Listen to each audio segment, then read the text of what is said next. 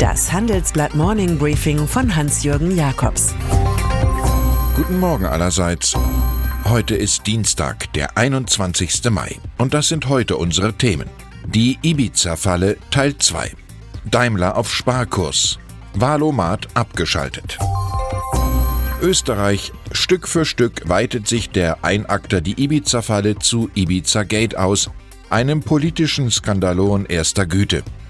Die verbliebenen FPÖ-Minister traten gestern Abend im Kollektiv zurück, nachdem Kanzler Sebastian Kurz zuvor ultimativ den Abgang ihres Parteifreundes Herbert Kickel als Innenminister verlangt hatte. Wie sich jetzt herausstellt, bat Kickel zusammen mit dem verlierten FPÖ-Chef Heinz-Christian Strache einen Unternehmer, Geld an einen Verein namens Austria in Motion zu spenden. Von einer solchen Konstruktion hatte Strache im Ibiza-Video gegenüber einer angeblichen Oligarchennichte geschwärmt. Jetzt fehlt eigentlich nur noch Deep Throat in der Tiefgarage. Sebastian Kurz. In seiner plötzlichen Not will der ÖVP-Chef Spezialisten für die fast vier Monate bis zu den Neuwahlen im September berufen. Solche Expertokratie wird wenig daran ändern, dass Österreich eine veritable Staatskrise erlebt und von Tu Felix Austria nur träumen kann. Zur tristen Lage gehören Verletzungen und Klagen, etwa von SPÖ-Ex-Kanzler Christian Kern, der wegen des Ibiza-Videos Anzeige wegen Beleidigung erstattete. Etablierte Parteien wie die CSU interpretieren die Causa Strache inzwischen als Aufforderung, nicht mit den Rechtspopulisten wie der AfD zu koalieren. Hier tönt im Hintergrund der Refrain von Franz Josef Degenhardt: Spiel nicht mit den Schmuddelkindern, sing nicht ihre Lieder. Im Folgenden hören Sie eine kurze werbliche Einspielung. Danach geht es mit dem Morning Briefing weiter. Nutzen statt Besitzen. Textilsharing schenkt Ihnen Freiheit und Flexibilität. Mewa Textilmanagement kümmert sich um Ihre Betriebstextilien und das ganz individuell auf Ihre Bedürfnisse zugeschnitten. Mewa übernimmt für Sie die gesamte Logistik rund um Arbeitskleidung, Mehrwegputztücher und vieles mehr. So sind Ihre Mitarbeiter stets perfekt ausgestattet und Sie selbst haben den Kopf frei für Ihren Betriebsalltag. Morgen tritt Dieter Zetsche, der Mann mit dem Walrossschnauzer, zum letzten Mal als CEO von Daimler auf. Sein Nachfolger Ola Källenius übernimmt mit einem Sparkurs und harten Gegenmaßnahmen, um Gewinnziele zu retten, recherchierte mein Kollege Franz Hubig. Demnach entsteht im Rahmen der Initiative MOVE im Sommer ein Sparpaket. Die Kosten in den zentralen Verwaltungsbereichen sollen um gut 20 Prozent sinken. So ähnlich macht es auch Konkurrent Ford. 7000 Stellen entschwinden hier, davon jede fünfte im oberen Management. Hier und da macht sich auch Wehmut breit. Das Paradies pflegt sich erst dann als Paradies zu erkennen zu geben, wenn wir daraus vertrieben wurden. So Hermann Hesse. Mit einem Schlag ändert sich der weltweite Smartphone-Markt. Das analysieren wir in unserer Titelgeschichte. Eine Folge des UCAS von US-Präsident Donald Trump, wonach niemand ohne Genehmigung mehr Geschäfte mit dem chinesischen Tech-Konzern Huawei machen darf. Und so werden Intel, Qualcomm und Broadcom ihre Chips ganz brav nicht mehr liefern und Google erlaubt nicht mehr, dass Huawei auf seinen Handys und Tablets Googles Betriebssystem Android installiert.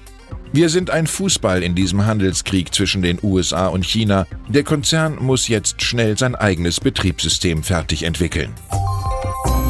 Europawahlen. Anders als bei den vergangenen Europawahlen haben viele Medien ihre Berichterstattung zu Europa diesmal stark ausgebaut. Das Handelsblatt ist mit einer großen Serie und einem großen Wirtschaftsbuch mit dem Titel Europa kann es besser an der Spitze des Geleitzuges. Kurz vor dem Wahltermin haben Chefredakteur Sven Affüppe, Brüssel-Korrespondentin Ruth Berschens und ich die Lage in einem Gespräch sondiert. Warum sich Manfred Weber Sorgen machen muss, wie CEOs jetzt in Sachen EU politisch werden müssen und was es mit der rechten Supergroup auf sich hat. Das alles hören Sie in unserem Sonderpodcast, der bei Spotify, iTunes, Deezer und Handelsblatt Online zu finden ist.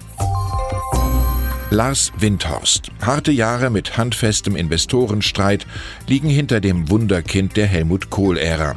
Nun versucht er einen Neustart. Aus Sapinda wird die Tenor Holding. In den Beirat holt er Mark Lasry, Mitgründer des US-Hedgefonds Avenue Capital, sowie Martin Gilbert, einst Vize-Chairman von Standard Life Aberdeen.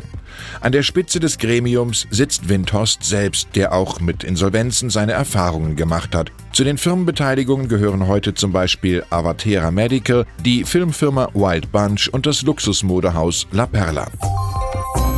Ein interessantes Stück entdeckte ich in unserer aktuellen Ausgabe auf Seite 8 bei Recht und Steuern. Auch hier spielt Ex-Kanzler Helmut Kohl eine gewisse Rolle. Seine Witwe Maike Kohl-Richter zieht morgen in einen Prozess im Saal 222 des Kölner Landgerichts erneut gegen den einstigen Ghostwriter ihres Mannes Heribert Schwan und gegen sein Buch Vermächtnis, die Kohl-Protokolle, das 2014 erschien. Die Witwe will weitere Passagen verbieten lassen und vom Verlag Random House wissen, welchen Gewinn die Schwanerei erbracht hat. Entscheidend für das Urteil ist, ob es eine Geheimhaltungsvereinbarung gab, was Kohls Sohn Peter wohl bezweifelt. Er tritt als Zeuge auf.